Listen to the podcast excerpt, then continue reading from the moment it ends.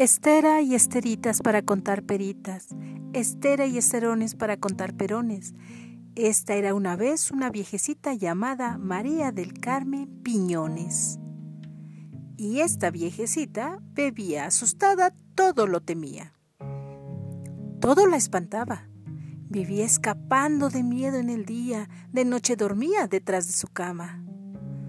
Pasó el viento del norte, Dame un vaso de agua que traigo resecas la boca y el alma.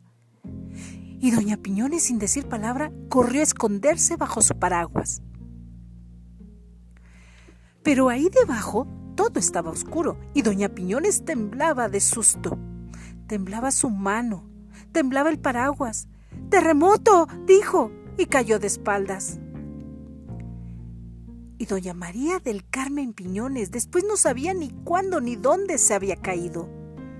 Recogió el paraguas y se sentó al fuego a cocer su enagua. Pasó el viento del sur. Préstame el brasero que mi corazón se transforma en hielo. Y doña Piñones, morada de miedo, se subió al armario en un solo vuelo.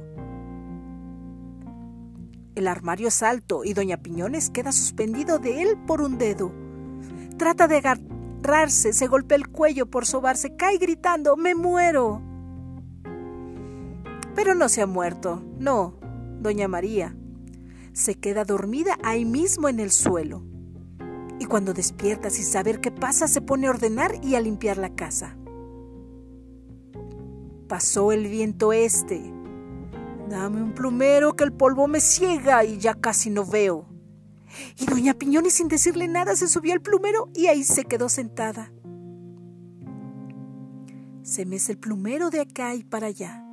Doña Piñones viene y viene y va. Y al final, mareada con el bamboleo, se cae sentada sobre su brasero.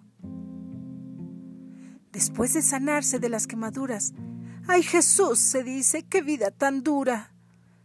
Haré unos buñuelos. Así, con el gusto, olvidaré que el miedo, el temor y el susto. Pasó el viento de oeste. Préstame tu manta, que el sol me persigue y casi me alcanza.